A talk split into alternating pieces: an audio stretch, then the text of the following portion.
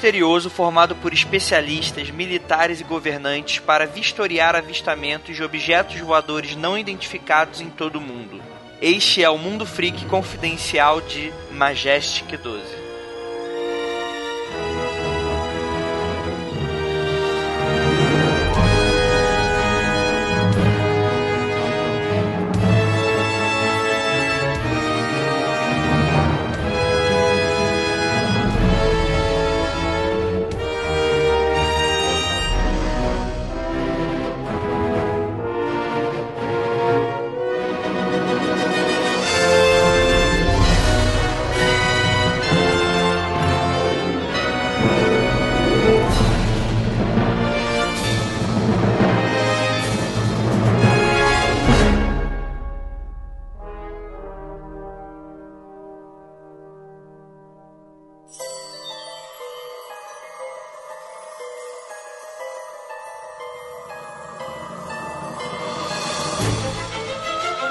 Discos voadores. Fantasmas. Criaturas horripilantes.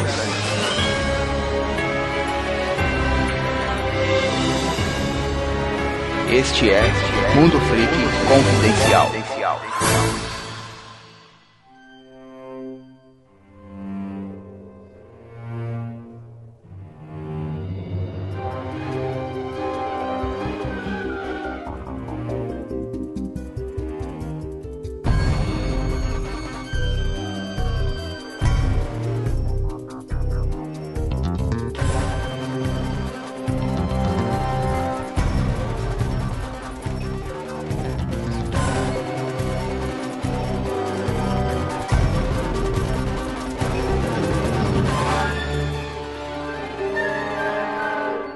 Longos dias e belas noites, queridos ouvintes. Aqui é o investigador Andrei e hoje a gente traz o time clássico para falar de uma teoria conspiratória das mais legais. Para nos ajudar, temos aqui ele, nosso professor de história, Rafael Jacaona.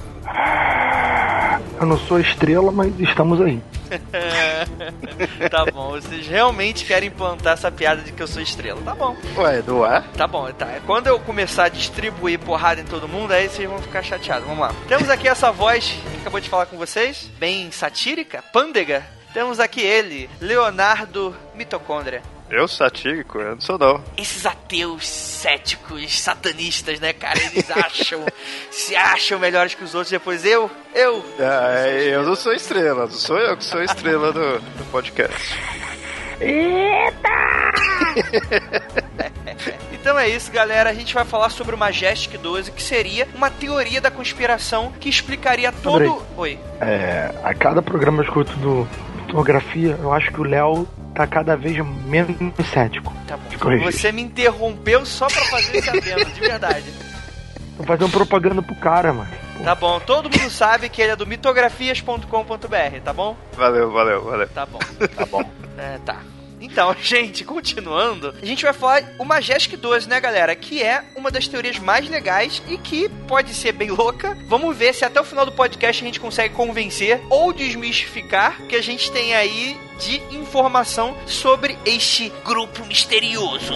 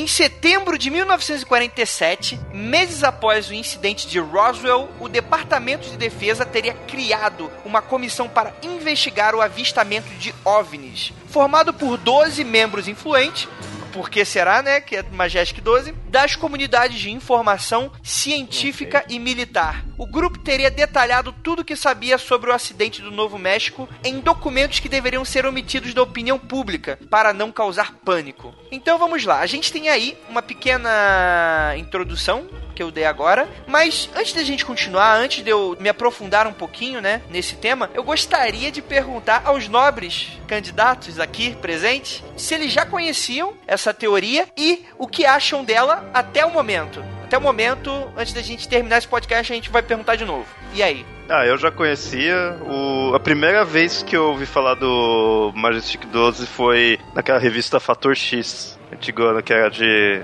coisas de, de alienígena e todas essas conspirações. O problema, assim, quando eu era novo, eu acabava não pesquisando muito desse caso em si, por causa que, assim, isso daí já é uma coisa mais complexa, assim, já tem a parte da conspiração, tudo, não é uma coisa mais, digamos assim, político-militar, né? Então, a pivetão eu não não chamava tanto atenção, assim, né? Eu acabava não entendendo muito. Diferente do, do caso, assim, de Roswell, tudo que é só falar que caiu um OVNI, né? Que caiu um alienígena. Mas eu sempre via a relação. Agora, o que eu acho...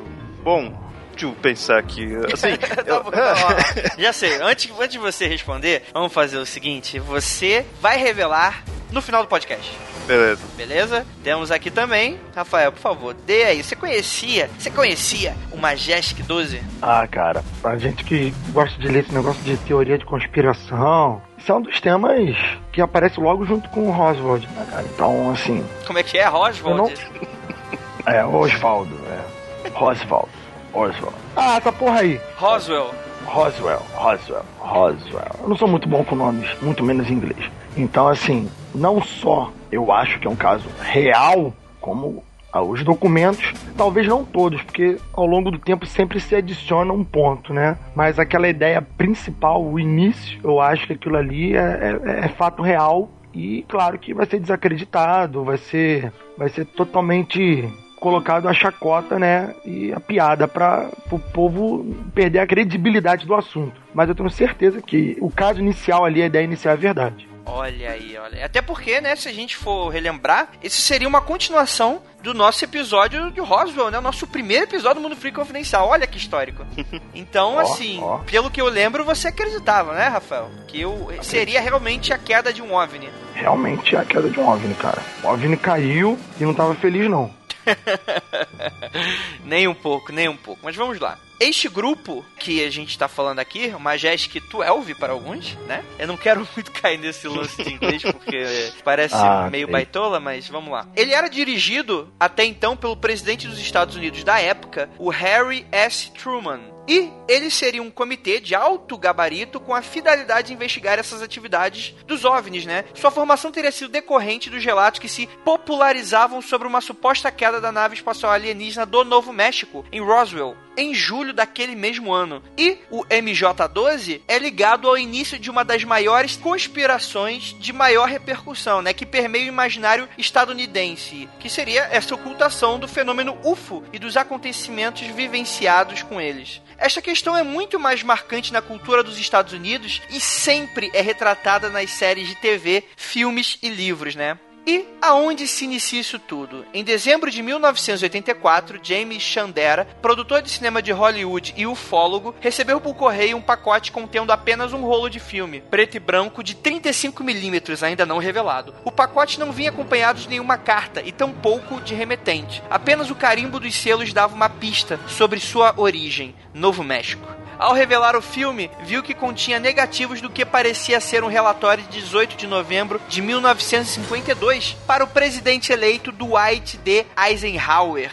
Na primeira página havia uma advertência. Este documento é altamente secreto, apenas para leitura, que contém informações confidenciais essenciais para a segurança nacional dos Estados Unidos. Na segunda página, havia uma lista de 12 influentes cientistas, chefes militares e conselheiros de informação dos Estados Unidos, até a terceira página não se percebia com clareza o tema: a descoberta de um disco voador acidentado e de corpos extraterrestres próximos de Roswell, Novo México, em julho de 1947. A última página do documento era o memorando do presidente Harry Truman, dirigido ao ministro de Defesa James Forrestal, datado de 24 de setembro de 1947. Nele, Truman dava instruções a Forrestal para que colocasse em andamento a operação Majestic 12, mas sem dar nenhum indício do que poderia se tratar. Então a gente tem aí um certo clima paranoico, né? Alguns não acreditam em Roswell, outros acreditam, mas o fato é que, se você acredita em Majestic 12, você precisa automaticamente acreditar que caiu um OVNI em Roswell. É algo diretamente ligado. Você concorda comigo, Léo? Sim, sim. E isso eu acho legal dessa do Majestic 12 que a questão do Roswell ter caído, do Roswell ter caído não, de ter caído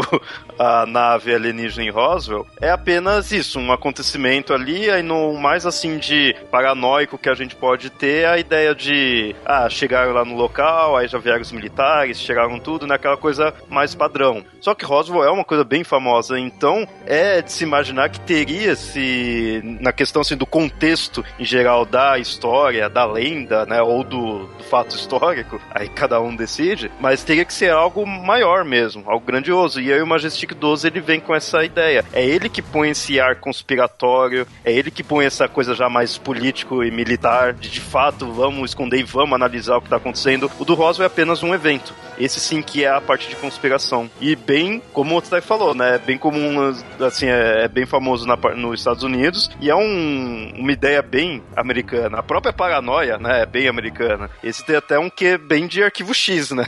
Essa ideia aí do Majestic 12. Verdade. E inclusive isso foi tão abordado que ao ler, né, a gente vê que é muito parecido de, por exemplo, um roteiro de história em quadrinhos, né? Por exemplo, MIB. MIB começou, né, a organização dos Homens de Preto no filme, óbvio. A gente ainda vai falar dos Homens de Preto que seriam supostamente reais. Eles teriam começado depois de um evento desses, né, onde foi criada a organização de defesa. É, e faz sentido, né? Se a gente for pensar bem, faria muito sentido, né? Quer dizer, acontece algum evento, a gente descobre que existe um mundo, desculpe a, a, a piada infame, mas existe um mundo lá fora, né? Que a gente não conhece e que poderia aí pegar a gente nas calças curtas, né?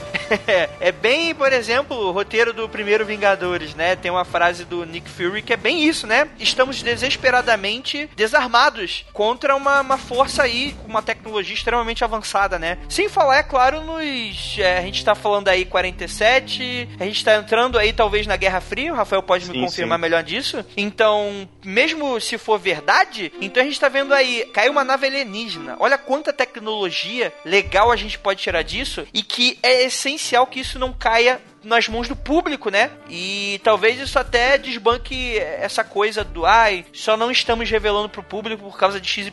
Não, pode ser nesse primeiro momento por causa de uma paranoia de guerra, né? E aí, Rafael, o que, que você acha? É, justamente, como o Léo tava adicionando, o Majestic 12 justamente vem caracterizar, dar crédito todo especial a essa paranoia, a essa lenda, o fato que ocorreu de Roswell. Roswell. ah, esse fato aí. Por quê? Porque lembra que a gente sempre comenta isso: grandes segredos não ficam entre duas, três pessoas. E nesse caso já temos uma, um, um comitê do governo responsável por gerenciar o fato, né? Gerenciar o que vai ser feito com, com a nave, para onde vai, quem vai tomar conta, colocar nomes ali no que cada ação vai ser feita. Então, quando você acredita nisso, automaticamente você tem que acreditar, como ele estava adicionando, em alienígenas, em UFOs visitando a Terra, em vários fatos que o Majestic 12 ele adiciona uma veracidade, uma importância. Eu não acredito em tudo que aparece posterior a essa data, né? acredito que tenha documentos até que nem, nem venham a existir, foram criados depois. Porém, o caso inicial é muito sólido, faz todo sentido político. Porque esse tipo de coisa o presidente ia saber, o chefe de defesa ia, ia saber. Isso seria um fato tão importante que seria usado na guerra, né? Acabamos de sair da Segunda Guerra Mundial. Poxa, você tem tecnologia estranha, tecnologia alienígena, vamos pegar e não queremos que os espiões inimigos se apoderem de nada disso. Tem, tem que ser um negócio ultra secreto. Exatamente, né? Lembra até um pouquinho o roteiro do XCOM Enemy Unknown, que eu sei que você gosta tanto, né? Essa questão de você evoluir a, a, sua tecnologia dos achados, né? E tal. E tem grandes lendas sobre isso, principalmente do Roswell, né? Que foi um pouco depois dessa época, da suposta caída do, do disco voador. Teriam sido inventos, por exemplo, mi micro-ondas, né? A gente tem aí o microchips, é, fibra ótica e por aí vai, que seriam é, inspirados nesse suposto material, tecnologia alienígena, né? Interessante.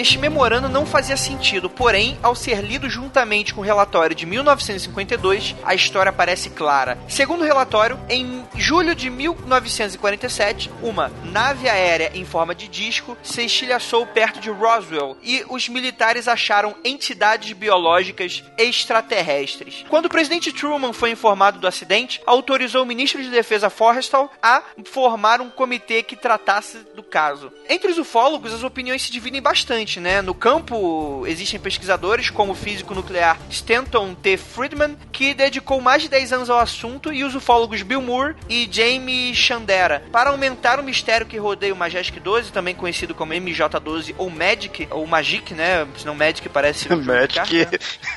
é. Magic é outra palavra, cara. Durante os últimos anos, chegaram outros pacotes às caixas de correio dos pesquisadores. O primeiro era um cartão postal enviado a Bill Moore em 1985 enviado da Nova Zelândia, aconselhava que procurasse nos arquivos nacionais dos Estados Unidos alguns fichários recém-arquivados. Moore e Chandera fizeram a busca e encontraram um memorando que confirmava a existência do MJ-12, escrito por Robert Cutler, assessor especial de Eisenhower na Segurança Nacional e dirigido a Nathan Twining, chefe do Estado-Maior das Forças Aéreas dos Estados Unidos. E entre 1992 e 96, outro ufólogo recebeu vários documentos relacionados com o MJ-12 e o mostrou a Friedman, foi comprovado que dois documentos eram verdadeiros. O primeiro era uma ordem breve dirigida ao general Nathan Twining, um suposto membro do MJ-12, concernente às suas atividades durante a viagem que fez no mês de julho de 1947, no Novo México, o local onde supostamente esse disco voador teria se acidentado, né?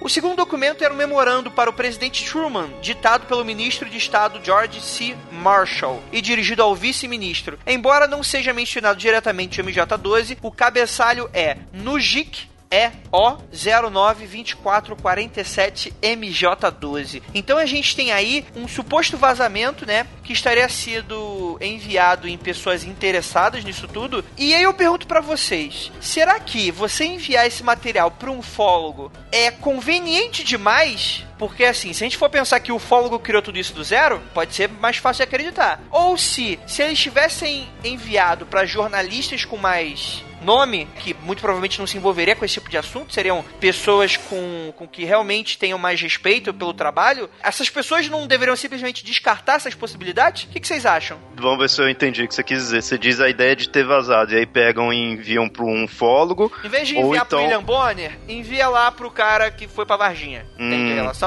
Sim, é, sei lá, eu acho que a, as pessoas não iriam pensar tanto em enviar para um ufólogo, viu? Eu até entendo de repente pensar da forma assim, não vou enviar pro jornal porque o jornal não vai aceitar. Mas se enviar para um ufólogo, você também pode pensar, pô, vou enviar para um cara que não tem credibilidade, vai continuar sem credibilidade, né? Mas e se o material que você estiver enviando, ele é comprovadamente verdadeiro e poderia dar início aí a algo bem interessante? Porque assim, o grande problema da ufologia moderna é essa questão das provas, né? Então, uhum. assim, não temos muito provas viáveis sobre extraterrestres, sobre coisas do tipo. A gente tem coisas bem esparçadas ali que, juntando os pontos, a gente pode levar a crer que isso exista, né? Mas, e se por um acaso caísse esse material que comprovaria o envolvimento do governo americano e comprovaria a queda do OVNI de Roswell? Então, mas por isso mesmo, eu acho mais fácil a pessoa pensar de forma sensata em enviar para um jornal do que para um fólogo, porque não importa se o negócio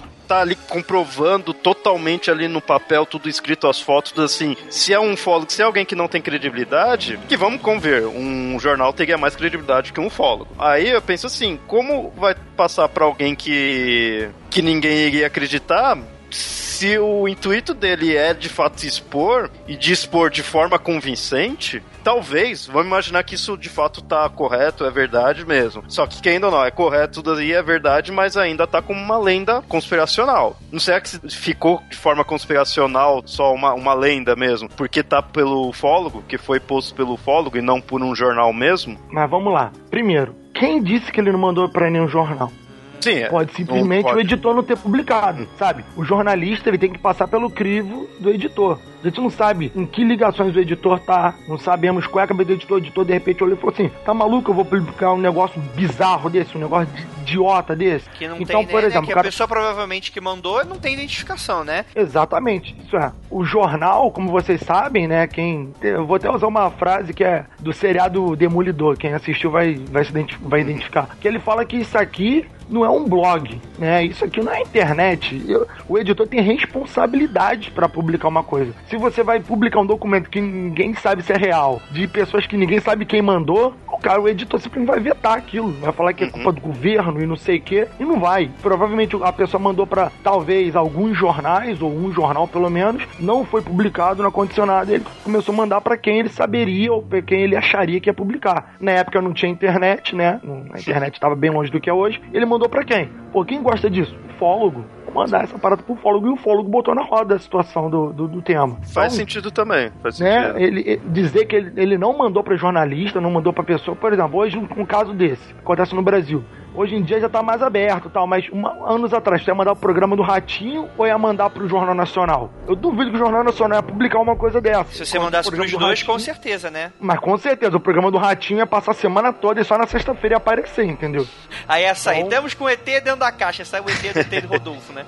Mas, mas- É, bem por aí. Não, mas fa- faz sentido o que você falou, e aí o problema é que a gente cai numa coisa meio, tipo, de certa forma insolúvel, que você fica pensando assim, é, um fólogo, ou um tabloide, ou um blog atualmente, ou o programa do Ratiço e tudo. É mais fácil você ver as coisas, mas é mais difícil você dar credibilidade. Num jornal nacional, numa coisa mais, assim, jornal mesmo, mais sé- considerado mais sério, teoricamente, aquilo lá vai ser mais crível, só que também vai ser mais difícil de você mostrar. Então, o que você tá vendo no blog, no tabloide, é verdade porque foi o único que teve coragem, teve culhão, ou acreditou a ponto de mostrar, ou porque é balela? Aí eu Pois caio é. nessa, nessa dúvida, né? Mas eu vou dar um, vou dar um pontinho agora pros céticos, porque toda essa lógica, ela é extremamente assertiva. E a gente sabe que a gente vive num mundo de exceções, que esse tipo de coisa pode acontecer. Mas é claro que a gente não pode se prender nesse si, né? A gente tem que se prender a provas, né? A argumentos viáveis, tudo bem. É, é um argumento bem viável esse de credibilidade, né? De mandar e a pessoa não publicar exatamente por já ser um assunto que é ligado, né? A pessoas mais doidinhas, né? Pra, pra ser bem gentil.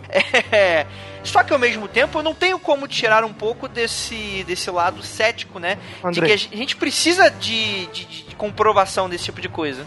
André, eu vou te dar um exemplo na história que acontece atualmente, tá? O ser humano, né? Os ouvintes vão saber, quem não sabe vai passar a saber agora. As pesquisas indicam que o ser humano surgiu ao sul do continente africano. Há cerca de 200 mil anos, entre 100 mil e 200 mil. Esse número tá meio que aberto, mas entre esse número. Quando o ser humano chegou ao continente americano, tá em discussão até hoje. Tem pesquisas que chegaram, eh, passaram pelo Estreito de Bering lá no Alasca, na Rússia e tal, há 12 mil anos. Encontraram provas do Brasil que, na mesmos 12 mil anos, já tinham seres humanos aqui. Então já começaram a cogitar a possibilidade deles passarem para América do Falei Brasil, mas é América do Sul, pelo mar, indo de ilha em ilha de barquinhos pequenos.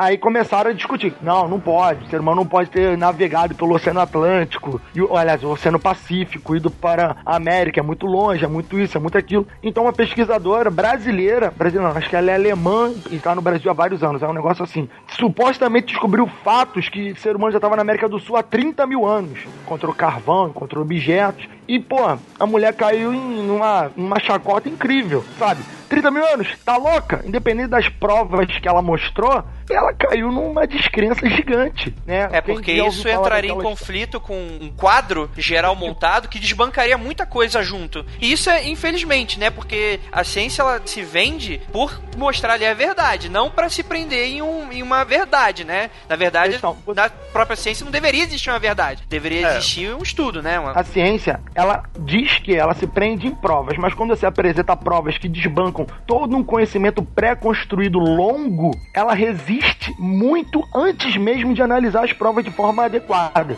Eu Exatamente. Vejo, eu vejo com alguma frequência essa história. Tem pesquisadores brasileiros pesquisando. Eu conheci na minha pós-graduação o Ronaldo Vanfas. Um cara é mega conhecido, doutorado internacional, os cacete a quatro. Resistiram muito a pesquisa dele sobre judeus no Brasil, na, lá no Nordeste do Brasil, porque ele apresentava provas e o pessoal falou: não, cara, não tem como isso ter acontecido. Até ele provar por A mais B, ele falou que demorou anos para ser aceito esse conhecimento. Porque os próprios pesquisadores vão muito contra conhecimentos pré-construídos e solidificados na ciência. Então a ciência é meio que como uma religião às vezes, né? As pessoas falam que não, a ciência é assim, mas quando você vê com uma parada muito diferente, a galera resiste muito forte. Sim, isso é, que eu falo, é, é, é, você usando a ciência de forma errada, porque a ciência, ela, o certo, ela tá aberta a modificações. Ela não, até na verdade, ela não vem mostrar a verdade, ela vem mostrar conceitos, é, ela vai mostrar hipóteses, teorias, tudo ali, e que a qualquer momento podem cair, podem vir outras. Então, o certo é estar aberto sim a essas diferenças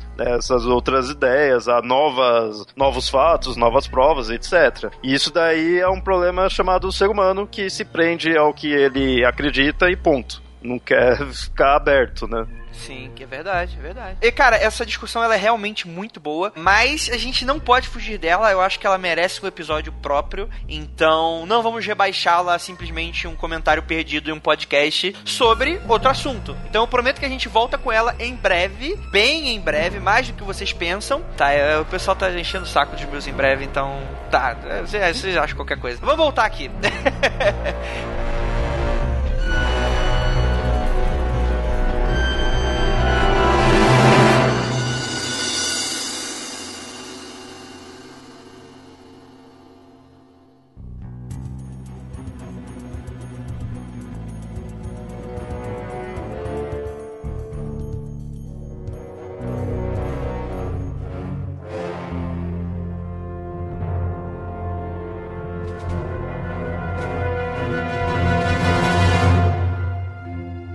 beleza, a gente deu aqui os nossos posicionamentos. Falta ver aí realmente se esses documentos verossímeis são realmente comprovados. Mas eu acho que essa discussão vai se estender um pouquinho até o final do podcast. Então vamos lá. A última evidência que a gente tem do Majestic foi um documento do MJ12 mais escandaloso que foi enviado por correio em 1994 a Don Berliner, um veterano ufólogo e escritor científico. O anônimo rolo de filme continha 23 páginas de um manual de operações do grupo especial Majestic 12, com data de abril de 1954. Era um manual detalhado de instruções intitulado Entidades e Tecnologia Extraterrestre, Recuperação e Destruição. Como a maioria dos documentos MJ12 são reproduções, não é possível analisar nem o papel nem a tinta original. Porém, existem muitos detalhes objetivos que podem ser comprovados, como as qualificações dos 12 membros do comitê, as datas das reuniões e a legitimidade da assinatura. Evidentemente, o MJ-12 era um grupo muito seleto que, além do ministro de Defesa, haviam três diretores do serviço secreto: um general das Forças Armadas, um general do Exército, o ministro do Exército e cinco dos cientistas mais influentes dos Estados Unidos. Tratava-se da elite das comunidades militar, científica e de informação dos Estados Unidos. Se alguma vez existiu um grupo governamental altamente secreto relacionado com OVNIs,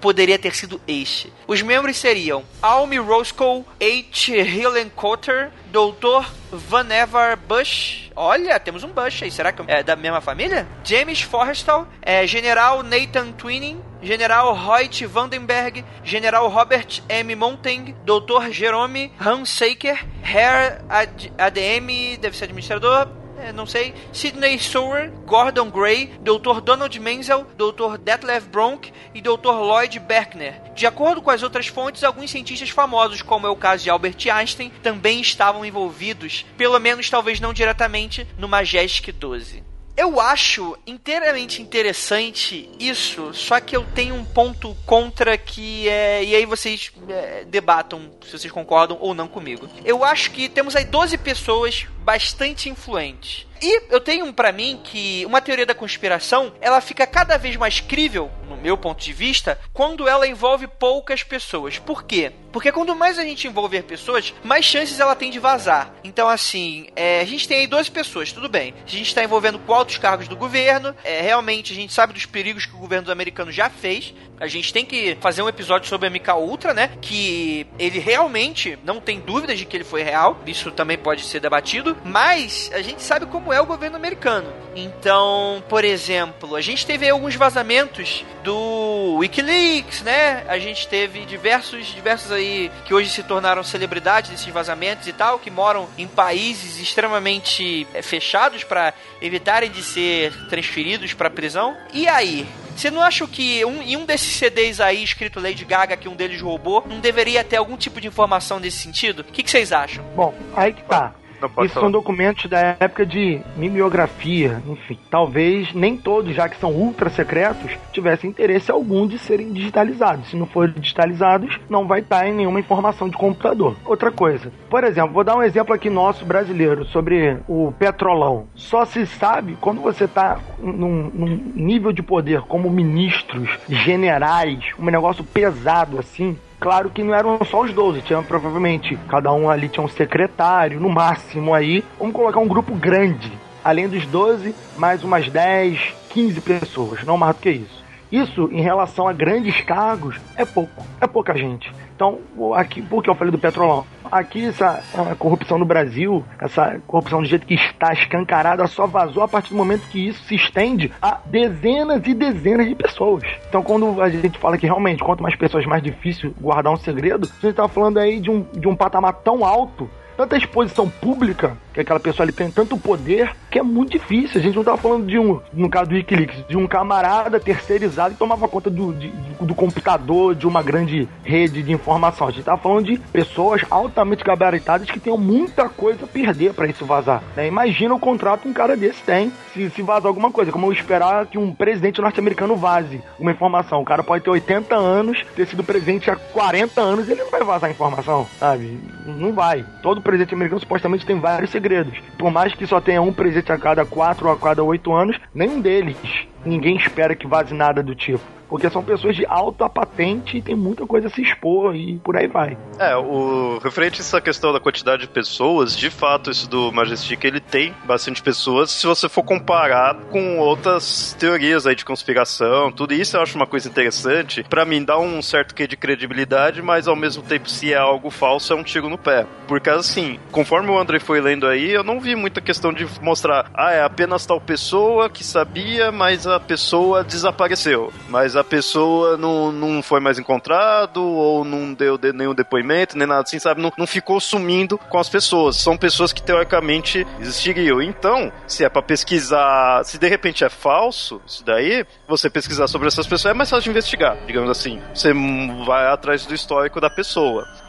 Agora, aquelas teorias onde é um ou duas pessoas ali, um militar que, ah, depois que ele viu tal coisa, ele ficou maluco, ou depois que viu tal coisa, desapareceu. Aí não tem como você investigar. A teoria perde um pouco, ao meu ver, a credibilidade dessas que as pessoas desaparecem por isso, porque você não tem fontes para onde ir. Esse daí já tem mais coisas, então eu, eu nunca pesquisei a fundo, mas com um bando de gente que tem aí, é mais fácil de ir investigando. Mas a questão assim também de vazar, que ainda não vazou um, tipo, é muita gente, quanto mais gente, talvez seja mais fácil de vazar. De certa forma, parte da informação vazou. E querendo ou não, isso daí não é uma coisa pequena, é algo governamental para ser de poucas pessoas. Por mais que, não, vamos manter extremamente secreto, assim, tudo. Eu, eu acho que coisas governamentais, que ainda não conspirações governamentais têm, o governo ele esconde certas coisas, pelo menos de forma política, principalmente numa época de Guerra Fria e tudo. E é coisa do governo, é muita gente ali envolvido. Né? Sim, sim, sim. É, né? Com certeza, mas é aquilo. Eu, eu, eu acho que eu fui convencido um pouquinho. Agora vou dar um, vou dar um crédito agora pros believers, que o que o Rafael falou realmente tem razão. A gente não sabe até quando, como é que funcionava essa hierarquia, né? Uhum. E é muito interessante, porque a gente não tá lidando aí com um grande sistema militar, né? A gente tá lidando com um grupo, pode ser extremamente fechado. Beleza, tem os seus assessores? Tem, mas até aí nem eles poderiam querer saber dessa informação. De dentro daquela sala, eles poderiam, a gente está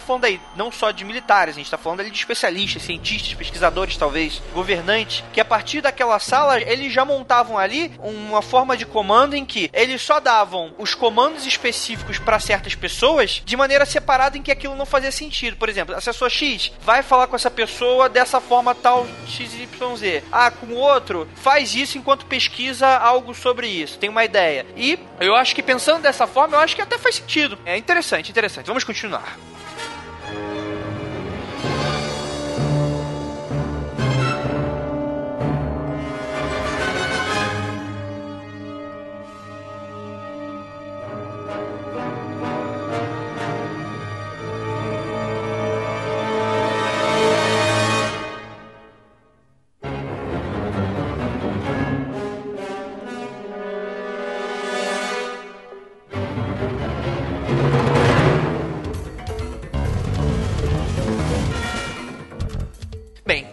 Aqui agora um pouquinho dessas provas existentes, né? Supostas provas. Documentos do governo canadense datados de 1950 e descobertos em 78 menciona um grupo americano altamente secreto envolvido no estudo sobre OVNIs. Uma nota tornada pública escrita por Wilbert Smith Engenheiro de projetos de defesa afirma: os discos voadores existem. É desconhecido seu modus operandi, mas um grupo dirigido por Vannevar Bush está trabalhando no assunto. Em 1991, o general de brigada Arthur Eson, antigo comandante da base aérea de Wright-Patterson, Ohio, declarou que, ainda que não tivesse conhecimento do MJ-12, existia um grupo secreto conhecido entre os militares como os 13 Terríveis, criado para controlar o acesso de relatórios sobre OVNIs. Roger Westcott, um especialista em linguística da Universidade de Drill, Nova Jersey, revisou mais de 20 documentos autênticos escritos pelo contra-almirante Roscoe William Cotter e obtidos na biblioteca Truman. Ele os comparou com documentos do MJ-12 supostamente escritos por Riley Cotter e, depois de sua análise, afirmou: Na minha opinião, não existe nenhuma razão que obrigue a considerar fraudulento nenhum desses comunicados, nem para acreditar que foram escritos por outra pessoa que não Riley Cotter. Esta declaração corresponde a uma controvérsia, né, sobre a discutida nota presidencial em 18 de novembro de 52, assim como as cartas privadas e oficiais. E aí, isso convence ou não convence? Já sou convencido já. não nesse sentido que você está pensando. que sentido seria esse? não entendi. Hora de ser convencido. Ah, tá, entendi. É. e aí, Léo? Ah, pra mim ainda tá na mesa, sabe? É, o que eu falo, eu acho interessante isso daí ter muita informação, ter muitas pessoas assim, mas ainda, para mim, ainda continua sendo teoria de conspiração. Eu posso falar algo contra agora? A gente tá falando aí, por exemplo, a gente começou esse trecho do, do podcast falando sobre o governo canadense, documentos datados de 1950 e descobertos em 78. Se a gente for analisar 78, cara, a gente tem aí uns 10 anos, talvez entre 72, 82, 75, 85. Essa meiuca aí, cara, ela deu muito pano pra manga ufologicamente falando. Muitos autores, ufólogos, começaram a vir com diversas provas e exatamente em um período extremamente parecido. A gente tem o próprio Roswell, ele isso só começou a vazar mesmo na década de 70. Não foi Sim. na década de 50, foi depois. O hype foi bem depois. Exatamente, exatamente. E eu acho que isso é um fator extremamente contrário a essas teorias, porque parece que os Estados Unidos nessa época viveu um boom disso, sabe? E que seria muito mais verdadeiro, por exemplo, se esses documentos fossem descobertos na década de 90 ou de 60. Mas ser descoberto isso na década de 70, 78, 80, é muito ali, sabe? O auge da ficção científica, né? Star Wars aí tinha acabado, é, eu acho, né? Eu acho que o terceiro filme já tinha estreado. Não, acho que não. Acho que 78. Não vou saber. Eu sei que o primeiro Star Wars é da década de 70, mas eu não vou saber responder. Mas enfim, a ficção científica tava a toda. A gente tem aí a ufologia transbordando de relatos, de livros, JJ Benítez e tantos outros escritores de ufologia falando sobre relatos, supostos avistamentos, né? Conspirações do governo. Então, é um terreno muito fértil para invenção obviamente, isso cai. Não é porque a coisa parece muito com algo que precisa ser igual a esse algo. Óbvio, né? Isso aí seria uma falácia se eu fosse. A gente tem que sempre abrir o nosso leque e verificar a realidade das coisas. Isso é óbvio, né? Mas eu acho que isso é um fator extremamente contra para isso. O que, que vocês acham? Seu, seu cético. Cara, olha só. Aí que tá o lance. Os assuntos só vão surgir quando aparece um terreno propício para isso surgir. Né? Então, justamente pelo fato da, da ficção estar tá bombando, essas pessoas vão se tornar incentivadas, talvez, pelo interesse dos outros em publicar esse tipo de informação. Antes, se isso não, não existe, talvez fosse divulgado e nem caísse no interesse, porque a imprensa só divulga aquilo que é de interesse. Se o ufólogo não tiver o apelo popular para isso se espalhar, pessoa não tem interesse nenhum. Então, é, a ficção ela vai contribuir para a propagação e interesse das pessoas irem atrás dessas coisas. Então, assim, uma coisa puxa outra. Talvez, será que nunca existiu esse tipo de relato? Mas esses, esses relatos só apareceram. Aí que tá. Essas coisas só são propagadas e transmitidas e publicadas quando tem interesse das pessoas. Sem interesse, o assunto morre. Surge, ninguém se importa, desaparece. Olha aí, olha aí. Vamos continuar.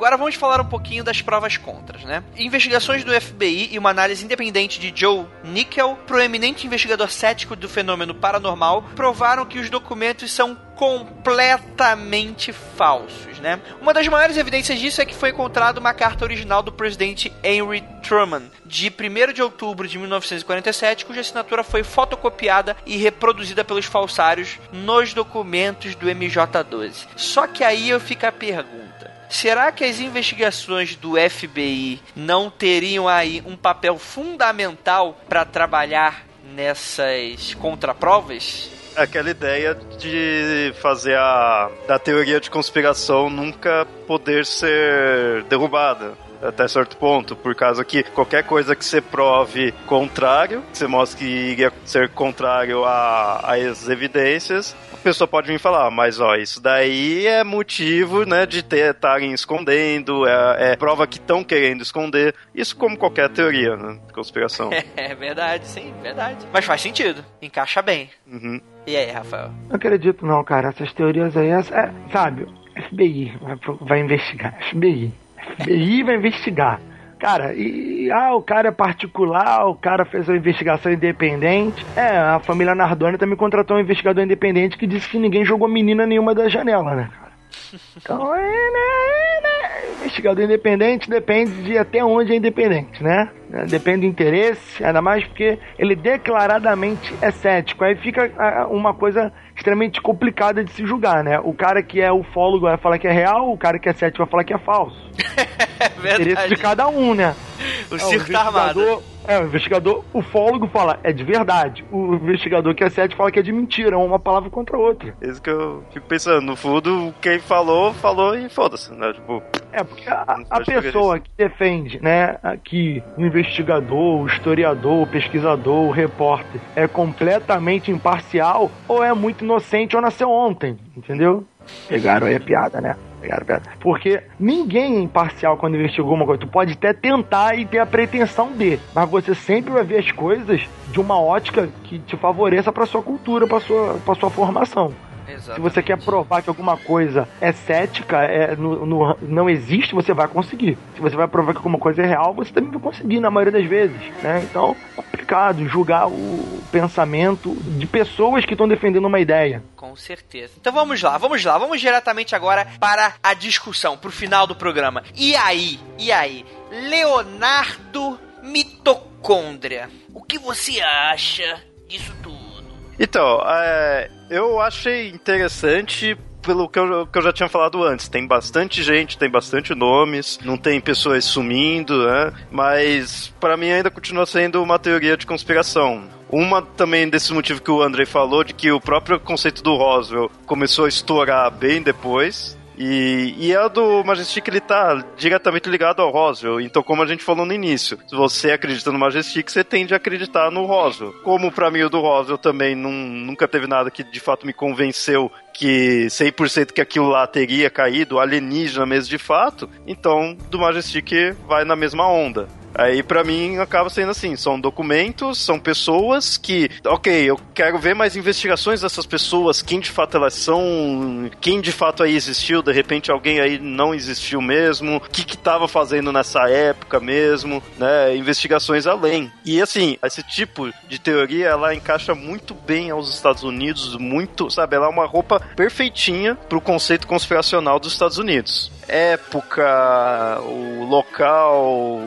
o estilo, né, tudo é perfeitinho isso daí. Daí eu fico com um certo pé atrás. Eu acho que teria muitas outras conspirações de coisas mais palpáveis, principalmente nessa época, época de Guerra Fria, do que mesmo de OVNIs alienígenas, né? Porque até agora não teve, não, não me provaram o alienígena. Um dia que me provar, não, ó, tá aí o alienígena, aí essas daí começam a fazer mais sentido. Ó, sabe? pro- provou aí, ó. Deixa até o link aí. Até o, até o a Globo, o Jornal da Globo falou das fotos vazadas de Roswell. Não, não, não viu? Não viu? Você tá deitado ali, dormindo, gostoso, né? Não. Aquele barrigudinho. É, tá, tá tudo bem, cara. É, é o além do bem que a gente, porra, é, infelizmente é o ser humano. O ser humano é foda, cara. O ser humano pega um cara que tava aqui olhando, fazendo turismo. O cara tá fazendo turismo intergaláctico, gastou uma. Cara, tu acha que viajar pros Estados Unidos é caro? 1.500 dólares, dólar. Tu imagina, ima- cara, imagina a outra gala, outro universo, cara. E, e nego vem, esculhamba a porra, em vez de dar suporte, em vez de, pô, galera, vamos lá, a gente faz aqui um turismo bacana, a gente recebe vocês, vocês- recebem a gente. Não, cara, olha, olha a briga que a gente Mas se o tá alienígena tendo. tava vindo aqui, ele era filho de papai, tinha dinheiro. Então, mas aí a gente não pode ser taxativo também. Se o cara era coxinha no planeta dele, elitista, deixa ele. e aí, Rafael? Acho que vocês estão fazendo piada demais com coisa muito séria. entendeu? Cara, sério, para, Rafael. O nego vai acreditar de verdade que você acredita em cheirando. Cara, você é incrédulo, você vai pro inferno astral. Cara, eu já tô no inferno astral já tem um tempo, eu vou te falar. Será Olha que se eu em cara. Asta, querido Asta, a gente, vai- a gente volta pro bem? Cara, primeiro que você tem que saber que Asta não é Deus. tá? Asta é um cargo É um loiro. espacial, cargo político, tá? Caralho. Para com isso. Pro Rafael que não lê pauta e saber disso é porque realmente ele deve acreditar mesmo nessa porra. Porra, André, você, você não acredita em mim, André, você vai pro inferno. Astral. Tá bom, Rafael. o então Andrei você... não acredita nem no Ashton, ele vai acreditar em você, Rafa? É pecador mesmo, puro. Então, Rafael, deixa de bobagem. Vamos lá. Então, acredita. Você está plenamente confiante de que o Majestic 12 existe ou pelo menos existiu em algum momento da nossa história? Exatamente. Se existe até hoje, hum, não sei. Creio que não. Talvez já tenham mudado o nome do grupo, né? Já tenham passado para outro tipo de, de categoria. Talvez está com alguma polícia secreta, setor 7, sei lá, alguém do tipo. Mas existiu esse grupo que vai ser o grupo. Esses grupos geralmente são criados como se fosse uma comissão para organizar. E depois eles são dissolvidos. Eles não são permanentes porque são pessoas de alta patente que têm mais coisa para fazer. Então eles são criados para estruturar um plano de construção, de contingência, um plano de diretriz e depois eles são dissolvidos. E cada um desses planos segue independentemente. Então provavelmente o Majestic 12 deixou de existir depois de 10, talvez 15 anos que, que foi feito depois que aquelas diretrizes estavam feitas, formadas e tal, se durou 10 anos. Ele vai ser dissolvido e daí para frente o programa OVNI americano ele vai começar a andar como se fosse uma hidra, né, com vários ramos diferentes que talvez nem se comuniquem. Deve ter o setor de nave espacial, deve ter o setor de biologia, deve ser setorizado e talvez esses setores se comuniquem com um grande setor só e eles não tenham comunicação entre eles, porque isso são coisas muito secretas. Você chegar para cientistas, falar que ele trabalha num laboratório secreto e botar tecnologias muito sinistras para ele pesquisar, e ele perguntar de onde isso aqui vem? Ah, isso aí veio da Rússia, isso aí veio do, do outro cientista que veio. Não precisa ninguém ficar falando para ele que é uma nave alienígena, que são peças alienígenas, sabe? Ele pode pesquisar sobre isso, mas ninguém necessariamente vai dizer pro cara que é isso. Então, assim, Majestic 12 existiu. Se você não acredita no Majestic 12, mas acredita em Roswell, e acredita em várias outras coisas de alienígena, você tem que pensar um pouco sobre, que não dá. Não dá pra ter esse pensamento de, ah, o Roswell existiu e o Majestic não. Porque eles são ligados um implica na existência do outro, né? Principalmente o segundo. Se o primeiro não existiu, não tem por que o segundo existir. Sim. Então, assim, Majestic 12 existiu e os alienígenas, cara, estão por aí. Estão por aí, estão perto. Perto. Quero que os ouvintes tomem cuidado, prestem atenção às coisas Olha que fazem. O, o Rafa não só acredita é como aumentou assim, já criou até um, o, o atual, né? O Majestic Now. Cara, sério. E detalhe, hoje em dia a organização está internacional. O mundo está unido, os grandes governos estão unidos nesse tipo de, de avistamento e eles têm um, uma reunião para combinar o abafamento dessas informações. Então, ouvintes, cuidado cuidado com essas informações que estão aí pela imprensa, que são feitas de chacota e tal, e eles vão largando esse tipo de informação para ver a reação do público. Larga uma aqui, larga uma ali, vão ver como o público está reagindo, para ver qual é o nível de preparo da situação do, do, das sociedades, entendeu? Então, vamos observar isso aí. Olha aí, deixa aviso, aviso dado, recado dado, né? É isso aí, é isso aí, é isso aí. Então, galera, a gente termina este mundo freak confidencial neste clima de que vai dar merda, tá certo? Não adianta mais fugir. Vocês já estão sendo observados, todos os downloads estão sendo monitorados e se Asta quiser, a gente volta pro próximo episódio. Então, até. Vamos ficar aqui com a leitura de e-mails e comentários e até o próximo episódio.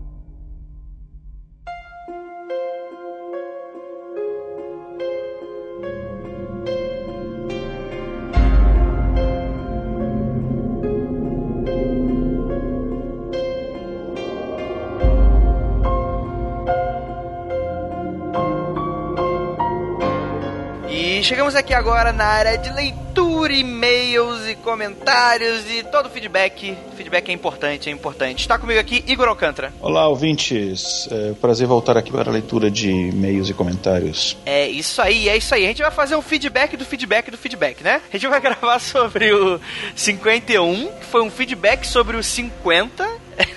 então, bem legal. A gente tem aqui alguns assuntos para debater. Inclusive, eu tenho uns recadinhos muito importantes. Primeiro de tudo, galera, eu vou evitar até me perfazer muito, mas é o seguinte. Todo mundo sabe, contato.mundofreak.com.br se você quiser mandar um e-mail. Se você quiser deixar um comentário, mundofreak.com.br. Você vai lá no post do episódio. Se você mandar até segunda, terça-feira, estourando até a noite, a gente não compromete, mas que ele pode entrar aqui na nossa leitura de feedback, tá bom, pessoal? Então é muito importante vocês estarem fazendo aí o acompanhamento recente do podcast, né? Outra coisinha bem importante, sigam nossas redes sociais. A partir de agora a gente vai começar a bombá-las com muita informação. Então, galera, por favor, favor, todos os botões estão no nosso site. Cara, site novo, site bonito, dá, cara, dá prazer, é gostoso navegar no nosso site. Tá lá os botões coloridinhos, né? Parece MMs quadrados. Que vocês vão acessar as nossas redes sociais, vai curtir, compartilhar, né? Twitter, Facebook, Google Plus, YouTube, pra falar que não, não, não, não, ah, não sabe. Ah, André, como é que eu faço nas redes sociais? né? Tá lá, tá lá, tá lá, não me enche o saco. Vamos lá. Temos aqui alguns recadinhos bem rapidamente, que é a minha gerente de conteúdo mandou pra mim, que ela gostaria de deixar avisado e claro, que é o seguinte, galera. O nosso Mundo Freak Sociedade Anônima abre as portas para novos colaboradores. É isso mesmo, galera. Você que estava esperando essa oportunidade até agora, você que sonha em fazer parte desse mundo fascinante, tentacular, meio louco, chegou a sua vez. Temos aqui vagas para colaboração no site, para nossas redes sociais, para textos, né? Então, o que, que você vai fazer? Você vai entrar em contato por e-mail e vai falar: Andrei, eu tenho aqui o interesse de fazer parte, de escrever. É, sei lá, tô, eu faço jornalismo, tô no comecinho, eu queria ter portfólio, sei lá, não, não é nem portfólio, fala currículo, não sei. Mas ou então você não precisa ser jornalista, você é publicitário, você gosta de escrever, você gosta de fazer de tudo um pouco. Entra lá no nosso site, vê mais ou menos como é que funciona, né? Inclusive, convido-os também a acessar nosso site, nossos textos estão excepcionais, né? Só pra ter uma noção aqui quão bom está esse texto, que eh, tem muita gente que escuta nosso podcast e acaba não entrando. Só, só, só de, de buenas aqui, a gente tem duas resenhas excepcionais de coisas que, ai meu Deus, resenha dos Vingadores. Não, nosso site não tem só esse tipo de coisa. Olha só, Exorcismos, Amores e uma Dose de Blues, livro nacional fantasia moderna do Eric Novello, extremamente sensacional, que é uma fantasia brasileira, passada é, em, uma cidade completamente brasileira. Olha aí, Eric Novello traz aí o livro dele, né? E a gente traz a resenha. Então, se você quer ser convencido, você vai lá e leia. Olha só, resenha aqui Seiju Anime, ou seja, anime literatura. Olha, olha só, o que, que a gente tem mais? Ó, a gente tem notícias. Olha só, vai sair uma creepypasta, quer dizer, vai sair uma série, uma websérie sobre creepypastas, né? Do mesmo cara que fazia o Candyman. Não sei se o pessoal aí conhece, mas é realmente muito sensacional. Olha aí, cinco músicas de 16 bits que marcaram os gamers e muitas outras notícias, muitas outras resenhas, muitos outros textos e matérias estão aí surgindo. Então, galera, entre no nosso site não só para comentar, mas também para ver os textos. Cara, o ideal, a gente ainda não tá ainda assim, mas o ideal, a nossa meta é ter pelo menos um conteúdo novo por dia no site. Então, galera, ajuda a gente que a gente também ajuda vocês com esse conteúdo extremamente maravilhoso. Outra coisinha aqui, bem rapidamente é o seguinte: o mundo freak, ele não para de crescer. Primeiro, a gente falou aí dos colaboradores. Se você quiser, você manda um e-mail pra gente e a gente dá todas as dicas, todos os dados que você vai precisar mandar pra conseguir colaborar com a gente. Mas também, olha só, notícia extremamente quente: o Mundo Freak acabou de fechar uma parceria com a Taberna Cultural. Olha aí, olha aí. E já anotem o endereço: é tabernacultural.com. E ele é um espaço para diversos apreciadores da cultura literária e cinematográfica. Além disso, são os produtores do Sarau de Mistérios da Meia-Noite, evento que acontece bimestralmente e coloca em um mesmo ambiente autores e leitores para descontraídas noites literárias, né? Acontece em grandes sarais, essa é a grande verdade, é extremamente divertido, já estive lá, Keller já esteve lá, e surpresinha. Por que estamos falando disso? A gente está avisando porque nosso plano de dominação está sendo completado, porque o Freakout novo, nosso próximo encontro entre ouvintes, vai acontecer no próximo sarau. É isso mesmo que vocês escutaram. Dia 27 de junho vai acontecer em um sábado, um Saturday. A gente vai deixar aí o link do evento no post para você marcar e o Facebook te lembrar. A gente quer toda a galera de São Paulo lá. Então, ó, a gente vai entrar lá cedo, a gente vai passar a noite toda e a galera que ainda tiver animada, a gente desce Augusta, garanto. Palavra minha, a gente desce Augusta, escolhe um barzinho lá e foda-se, termina a madrugada lá. Vai estar tá lá domingo, domingo, domingo, ninguém fala porra nenhuma mesmo, então a gente mata sábado aí Mundo Freak pra conhecer a gente, caso vocês não conheçam, e também pra ver aí cultura, cultura ao extremo. São Paulo é uma cidade extremamente cultural, tenho muito orgulho de estar morando nessa cidade e vai ser super irado, vai ter leitura de conto, escrito por ninguém menos do que mim, olha só. Não que isso vai valer alguma coisa, mas, sei lá, você vai estar tá lá, né, vou lá fazer uma leitura de conto, você também vai conhecer a gente. Se bobear, vai encher a cara com a gente, pelo menos com a Ira, né, já que eu não sou de beber muito. Mas é isso, galera. Então, dia 27 de junho, o próximo Freakout. Então, chega! Chega de recadinhos. Vamos agora para a leitura de e-mails e comentários.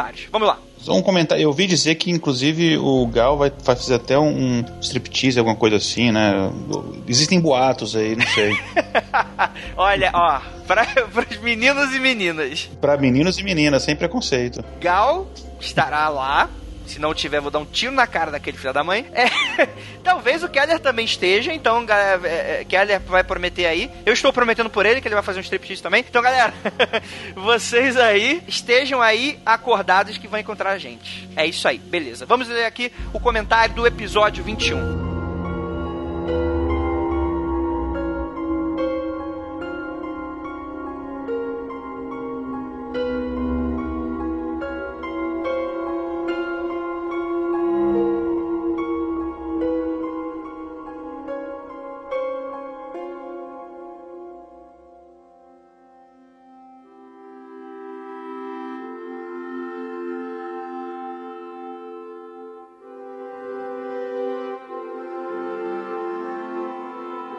Vai começar com um comentário dele, Paulo Arthur. Bola de fogo que o Marcos Keller faz é com gás isqueiro, essa mágica eu aprendi. Galera, vocês estão de parabéns. Episódios cada vez melhores e edição também. Exceto o barulho da porta rangendo que me dá arrepios e me faz inconscientemente olhar para trás toda vez, cara. Assim, não é para te assustar não, cara, mas nunca teve barulho de porta abrindo. Nunca teve na edição isso, cara. É aí, não é aqui não. É quando eu li esse comentário, eu não entendi também. Que barulho é esse? Eu escutei de novo e falei, uai, não tem isso. Cara, e eu não tô sacaneando, cara. É verdade, a gente não tem mesmo. O máximo que pode ser é que, é que o, o Rafael, como ele é uma pessoa de Belfor Roxo, né? Ele já tá encarnando um papel de velho Ranzinza, que vai ser protagonista aí de uma das histórias da nossa HQ. Ele gosta de gravar em cadeira de balanço. Pode ser isso, mas eu não sei, cara, porque não tem nada de porta abrindo e fechando. Acho que os podcasts que mais ouço atualmente são o MFC e o SciCast. Bu, bu, podcast pagão de satanás. É. Queria só dar minha opinião sobre essa questão de levantaram da repetição de alguns temas. No meu caso, eu não vejo isso como um problema, até porque mesmo quando é um assunto que não me interessa muito, eu procuro ouvir para tentar extrair algo de útil daquele tema. Por exemplo, eu não acredito em nada, mas nada mesmo relacionado a tarô, mas acho válido aprender sobre suas origens, motivos e uso. Temos que considerar que, assim como nós temos nossos temas preferidos e que gostamos de episódios mais frequentes sobre eles, existem pessoas que adoram essa parte mística e estão procurando muito aprender mais sobre. Eu já fico feliz do MFC ser semanal e isso com certeza é um desgaste muito grande para a equipe, cara. Com certeza é, cara. E temos aqui abrir um pouco a mente e deixar o preconceito de lado. É isso aí, que Ashtar os abençoe. Não, Ashtar, não. Tá. E é, eu não sei se o, o Igor chegou a, a, escutar o nosso último podcast e tal. É da pequena, por assim, não foi nem a polêmica, não considero polêmica. Polêmica é quando o seu ouvinte mandar outra merda, não sei. Mas polêmica, é, pra mim, tem que ser mais. Mas você chegou a ficar sabendo dessa mini polêmica que aconteceu? Eu acompanhei algumas polêmicas do. do não sei se é exatamente essa que você está se referindo. Em que algumas pessoas falavam que o, o Mundo Freak estava tentando, é, entre aspas, evangelizar a galera nesse, nesses conhecimentos e tal. É essa polêmica ou é alguma outra mais nova? É, é exatamente, exatamente. Mas não foi com essas palavras. A pessoa, a, a pessoa usou outras palavras. Mas, vamos lá, é essa polêmica aí. Olha, eu posso falar assim, como cético, cara, o legal do conhecimento é você ir atrás de um conhecimento e estar tá aberto a um conhecimento que não é do seu mundo, assim, não é. Do seu mundo que eu quero dizer assim, não é da, daquela do seu campo de atuação ou do seu interesse. E aí você abre os seus horizontes. Eu, por exemplo, cara, eu odeio geografia com todas as minhas forças, mas eu já escutei vários podcasts, assim, episódios que a galera fala de, de geografia e você tira informações dali, aí você começa a ver sobre um outro ponto de vista. Às vezes você não gosta da, de uma determinada coisa, às vezes até você não acredita em determinada coisa, mas você pode ter uma visão ali mais da fantasia, enfim, do, do da questão histórica. E é como eu encaro esse episódio de tarô. Eu também não acredito, mas eu entendi as metáforas, enfim, o, o que ele é um facilitador para determinadas coisas, enfim. Cético não quer dizer mente fechada. Eu acho que muito pelo contrário. Ele tem que ter a mente mais aberta ainda. Exato, cara. É, com certeza, né, cara? O pessoal confunde ser cético com a descrença. Inclusive, é uma brincadeira que a gente sempre faz aqui, né? A gente sempre vai o crente versus o cético, né? Mas não é a crença pela não crença, né, cara? Mas é aquela crença, às vezes, até meio absurda versus aquela pessoa que é, é prefere se manter com os pés no chão, né, cara? É essa grande brincadeira. Até porque é uma grande bobagem. As pessoas precisam ser respeitadas pelas suas crenças. Não existem crenças crenças maiores ou melhores que outras, né, cara? Até porque toda crença, ela naturalmente nasce falando que a outra não tem nada a ver, né, cara?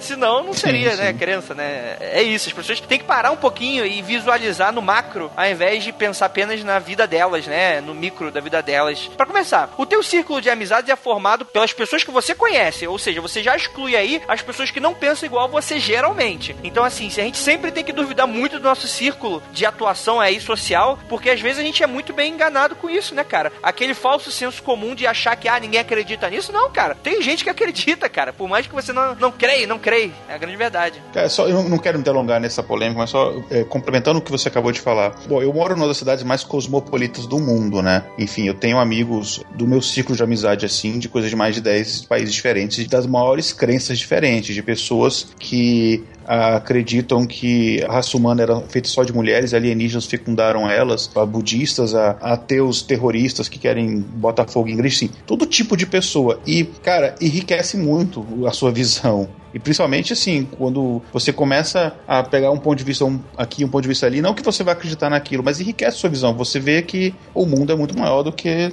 está ao seu, ao seu redor. Então isso é legal. Com certeza, com certeza. Vamos lá, vamos lá. Lê aí a da Priscila Guerreiro. Olá, queridos freaks. Gostei do episódio nesse formato. Me lembrou o Papo Lendário. Acho que poderiam fazer episódios assim para responder aos comentários mais longos, mas continuar com a leitura dos curtinhos ao final dos episódios. Ouvi todos e sempre se absorve algo mais. São complementos aos assuntos tratados. Gostei do tratamento dado à crítica recebida pelo episódio do Abramelin. Achei a história desse episódio interessante, como um conto ou uma lenda mesmo. Não entendi como forma de doutrina, mas enfim, cada um tem sua história e seus critérios de entendimento. No caso desse tipo de episódio, gosto porque me traz um bom material para ativar a criatividade, para desenhar e até escrever. Por isso espero mais episódios assim. E o exemplo do Marco sobre o café é bom. Para mim, tomar um bom café ou como uma boa comida tende a ser um ato mágico também. Inclusive ontem levei a mamãe freak para almoçar e achamos um local mágico. Comida boa, ambiente agradável. Bom é isso, continue bacanas e continuarei divulgando. Beijo a todos.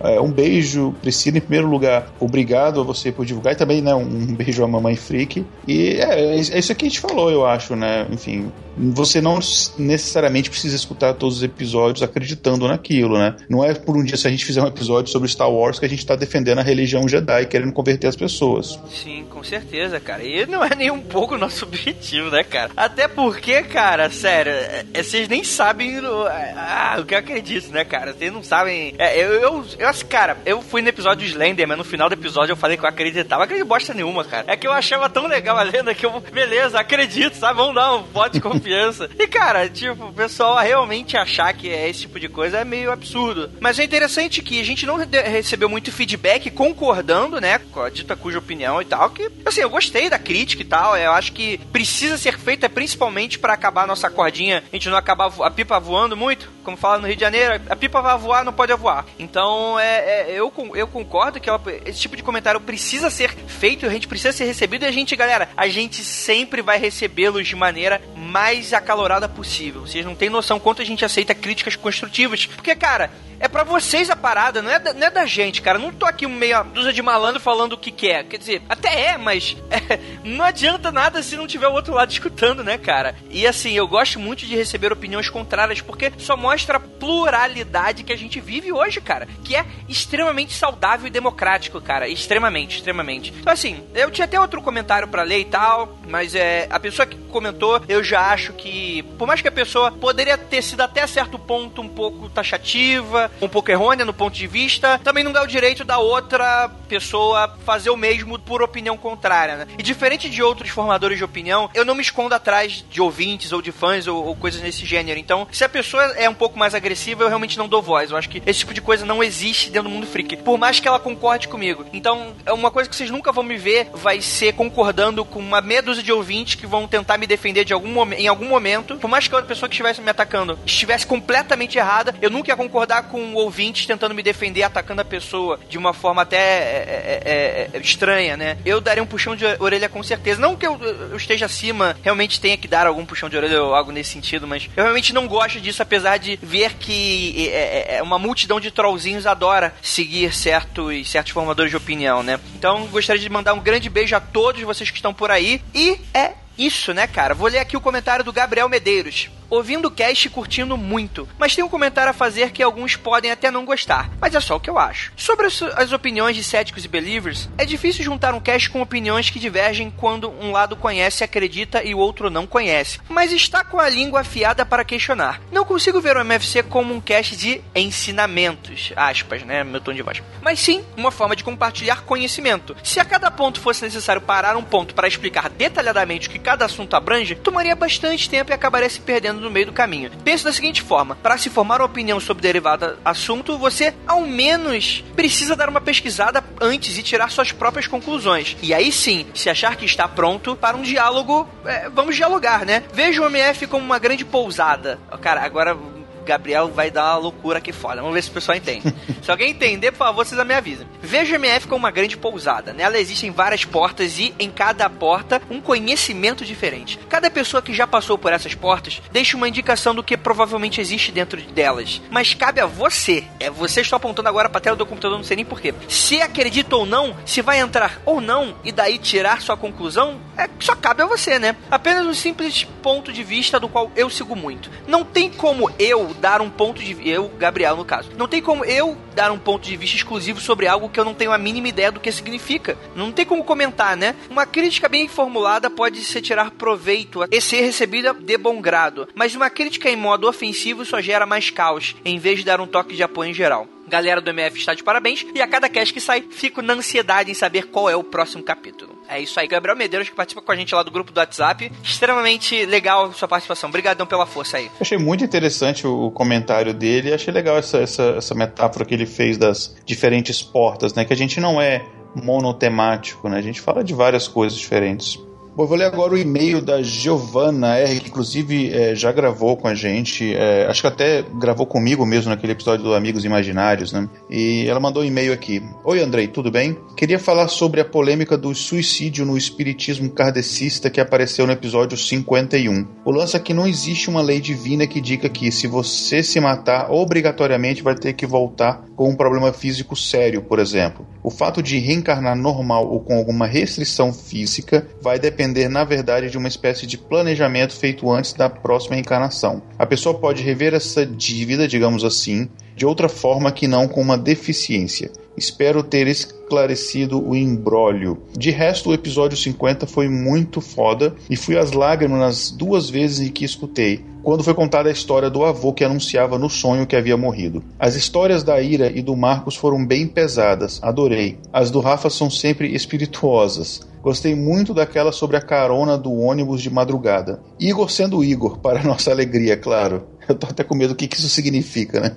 Muito boa a história dos estudos dele sobre a projeção astral. As demais foram muito boas também. O episódio rendeu bastante. É isso, beijos, Gi. Beijo, Giovana. É engraçado quando eu falo beijo, Giovana, eu acho que eu tô falando com a minha filha mais velha, que também se chama Giovana. É, achei legal o, o, comentário dela. E só, só vou acrescentar uma coisinha aqui, o que ela falou sobre é, o que, que, o Espiritismo fala sobre a questão do, do, do, suicídio, né? Não só em relação ao suicídio, mas é, o que o Espiritismo fala em qualquer tipo de, de débito que você adquire numa, numa vida e que você, naquela mesma vida, você não, não conseguiu, é, digamos assim, reparar é que não é uma conta matemática simples de que ah, eu matei alguém e aí na outra eu vou voltar e vou ser assassinado da mesma forma, alguma coisa assim. É, é tudo uma questão de que de ver primeiro é, o que a pessoa está disposta a enfrentar na próxima vida para poder reparar aquilo que ela fez e o que ela consegue fazer. Não adianta ela pegar um fardo que ela não vai conseguir carregar entendeu? Tem casos, por exemplo, contados no, no, no, Espiritismo de pessoas que demoram até mais de uma vida para poder reparar um determinado erro, alguma falha muito grave e tal. Não tô falando que eu acredito, mas é assim, é o que o, o, o Espiritismo fala. Eu não gosto mais de Espiritismo kardecista porque para mim é redundante. O Espiritismo para mim é só o kardecista. Mas enfim, exatamente o que ela falou, mas não é só em relação ao suicídio, é em relação a qualquer tipo de débito. Olha aí, olha aí. Espero que tenha ficado extremamente mais claro. A gente vai encerrando por aí. Gostaria também de agradecer muitíssimo a opinião do Igor, é, né? A participação dele, que é sempre extremamente, extremamente excelente, né? É, convido a todos a conhecer o tema Cash, que o Igor, inclusive, participa, né? E também faz parte lá do projeto. Muito legal. A gente vai deixar o link aí no post. Também falar que eu estive lá no Grande Coisa, no pessoal lá com o Guizão, o Oliver Pérez,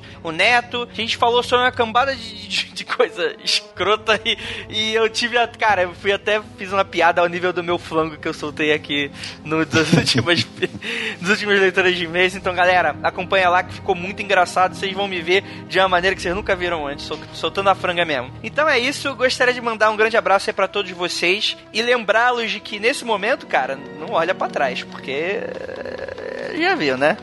Não olha. Não, não olha. Se olhar para trás vai dar problema.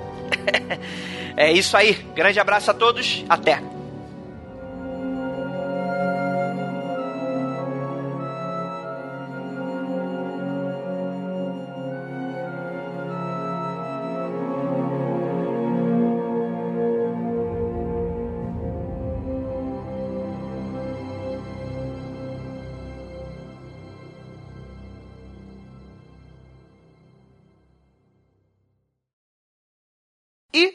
MJ12 é ligado ao início de uma das maiores teorias das uma das maiores teorias das caralho, uma das maiores teorias das puta que pariu, cara.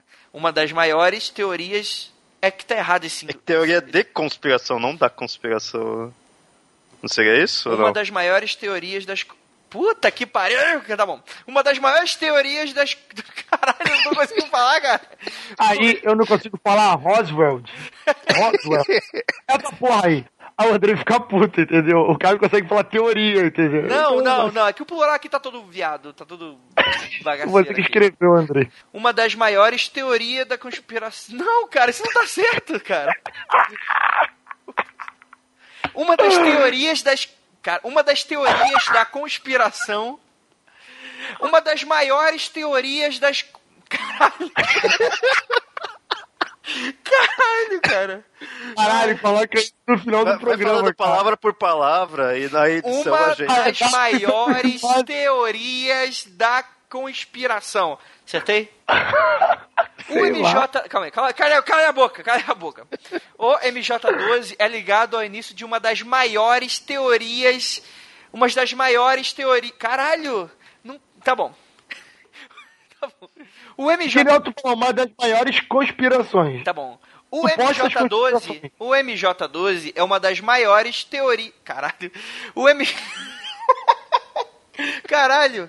O MJ12 é uma das conspirações de maior repercussão, né, que permeia o imaginário estadunidense, que seria essa ocultação do fenômeno UFO e dos acontecimentos vivenciados com eles.